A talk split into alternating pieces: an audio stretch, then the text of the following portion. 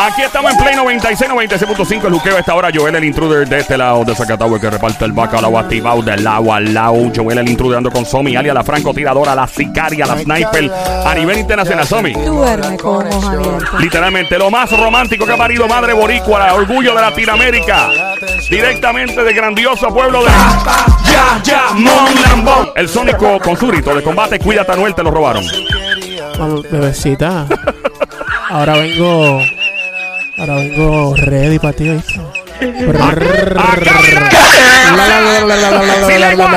Sin lengua. Bueno, me va a matar de un ataque. Bueno, eh, la música, gracias por escucharnos. New York, eh, Jersey, Florida, todos lados pegado a esta hora.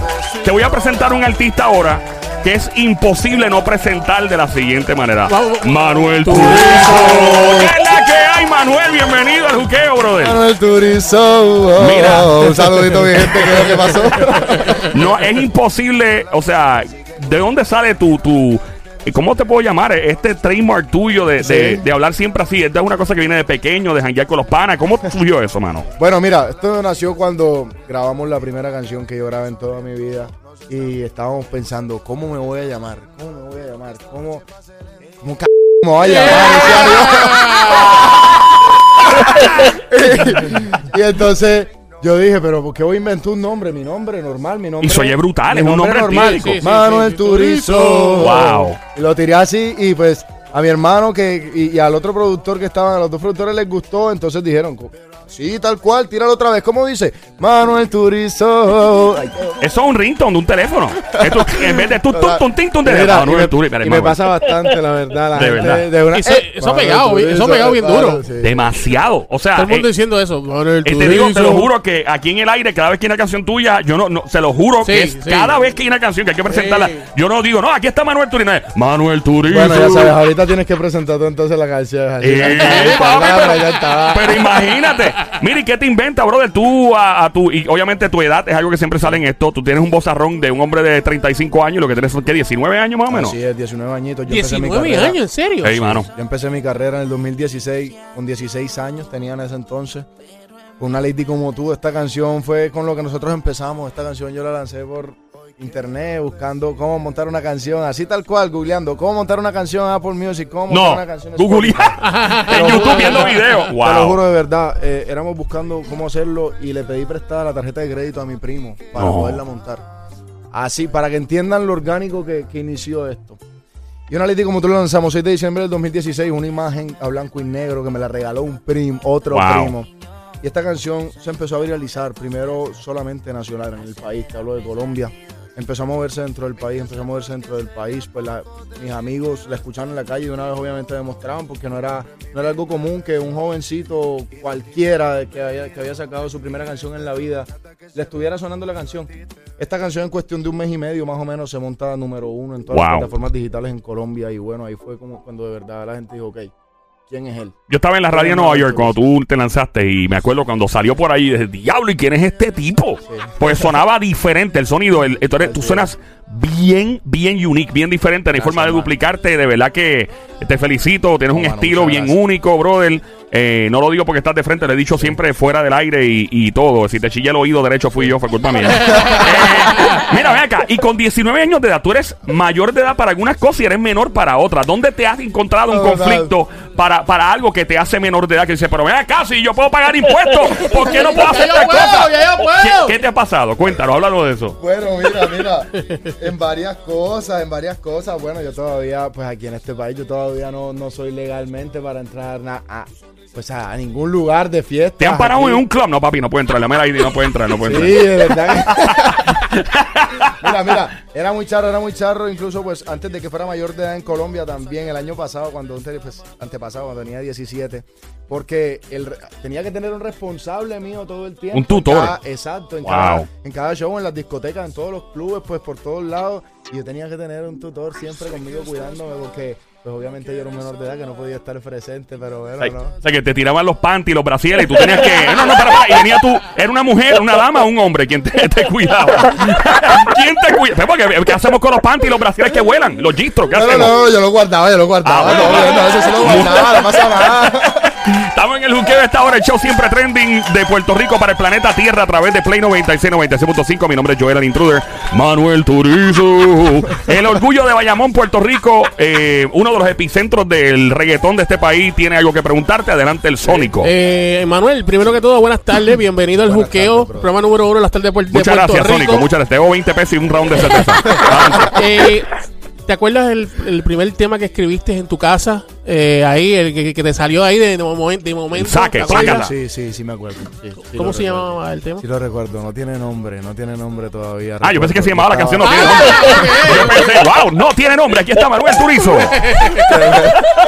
Leo un charlatán, que leo un charlatán. Sí, ya me di cuenta, ya me di cuenta, ya me di cuenta. Sí, no, esto es a fuego, ya tú sabes. Así es. Caliente la vuelta, pero no. Sí, yo me, me recuerdo, recuerdo, recuerdo hasta donde lo escribí y todo. Me acuerdo, del- tengo la imagen en mi cabeza. Estaba en mi antigua casa, en mi antiguo hogar en Montería, Colombia. En el o sea, esta- estaba en un cuartico del centro, me acuerdo, en una camita individual, tenía rabia. Yo empecé a escribir ese día porque tenía mucha rabia. Una jeva, una jeva. No, tenía rabia, sinceramente, te- siéndote sincero, porque pues. Yo tenía 14, 13 años, más o menos, y pues en ese momento estábamos en una crisis económica bien fuerte en mi casa. Oh, Yo, crecí, yo crecí en una sociedad donde, donde gente muy pudiente, pues, pues la gente que estudió conmigo y, y yo no era así. Y pues obviamente eso me pesaba mucho como que en mi, en, en- en mi vida y, y me frustraba demasiado. Porque lo- los compañeros tuyos de escuela, de colegio, tenían pues su dinero, plata y. Total, y- y yo no tenía ni con eso qué pasa aquí salir. en Puerto Rico y en todos lados todo yo no tenía ni con qué salir a cenar con Wow. ellos, entonces eso me, me- me frustraba mucho. La presión.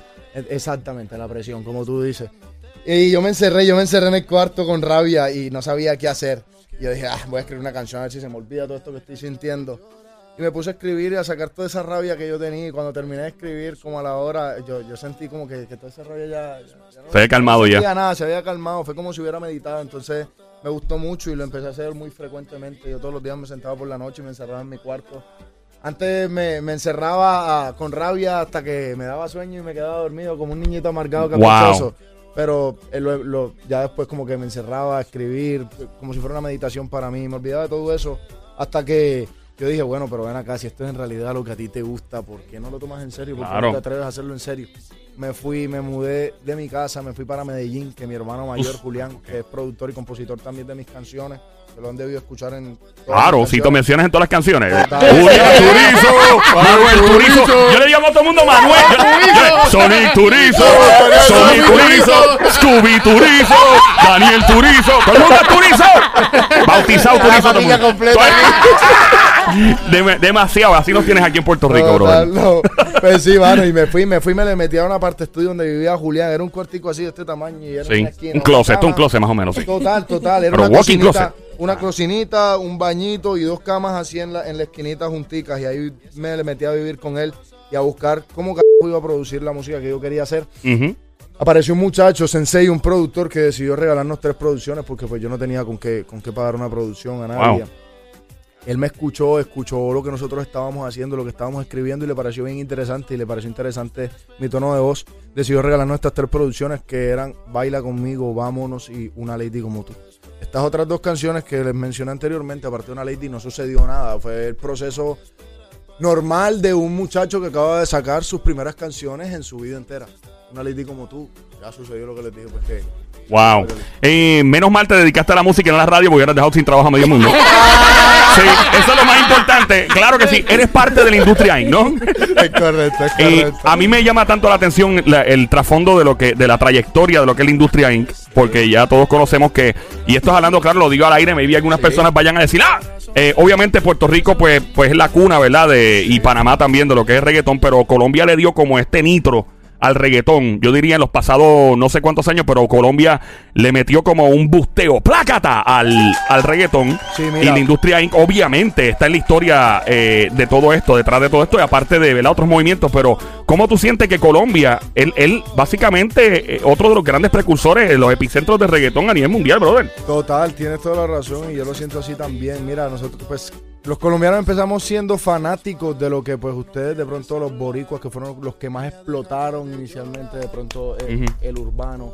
Fueron como que llevándonos poquito a poquito y se fueron como que se pegaba uno, se iba pegando el otro y íbamos escuchando y pues obviamente nos gustaba y éramos fanáticos de lo que escuchábamos, pero obviamente lo adoptamos también e intenta- empezamos a intentar hacerlo a nuestra manera y se fue desarrollando, se fue desarrollando ese talento y en este momento la verdad pues en Colombia hay un nicho de muchachos creadores que tienen muchísimo talento y devolviéndonos en el tiempo, la industria Inc. tuvo que ver mucho en esto también porque a la hora de que en ese entonces los artistas boricuas también como que querían incursar en Colombia Correcto. en el género urbano. Se mudaban y todo para allá. Exactamente. Nicky Jam fue uno de Sí. ellos. Uf. La industria Inc. después de unos después de añito, creo, añito y medio que él estuvo allá, pues firma con, con Nicky y empieza a, casi, a hacer el mismo proceso que hicieron conmigo, ponerle un conductor a ese carrito que iba con motor pero sin chofer, ¿sí me entiendes? Definitivo. A ponerle un orden a todo lo que necesitaba esa, esa figura, que no solamente era buena música, sino también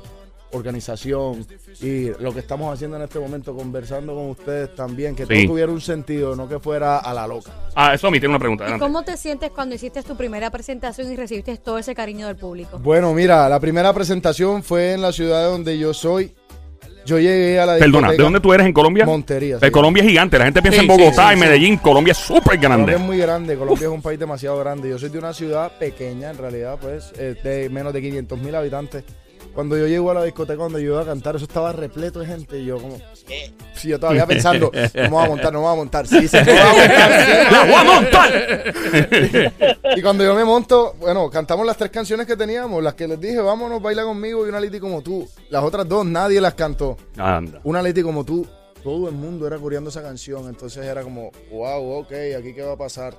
Después ahí en adelante, y me acuerdo, el próximo show que venimos fue en una ciudad de Colombia que se llama Bucaramanga. Oh, Bucaramanga. Bucaramanga. Yeah. Bucaramanga. Ey. sí la ¿Títere fue? claro. No, no, Títere fue. Bucaramanga solo.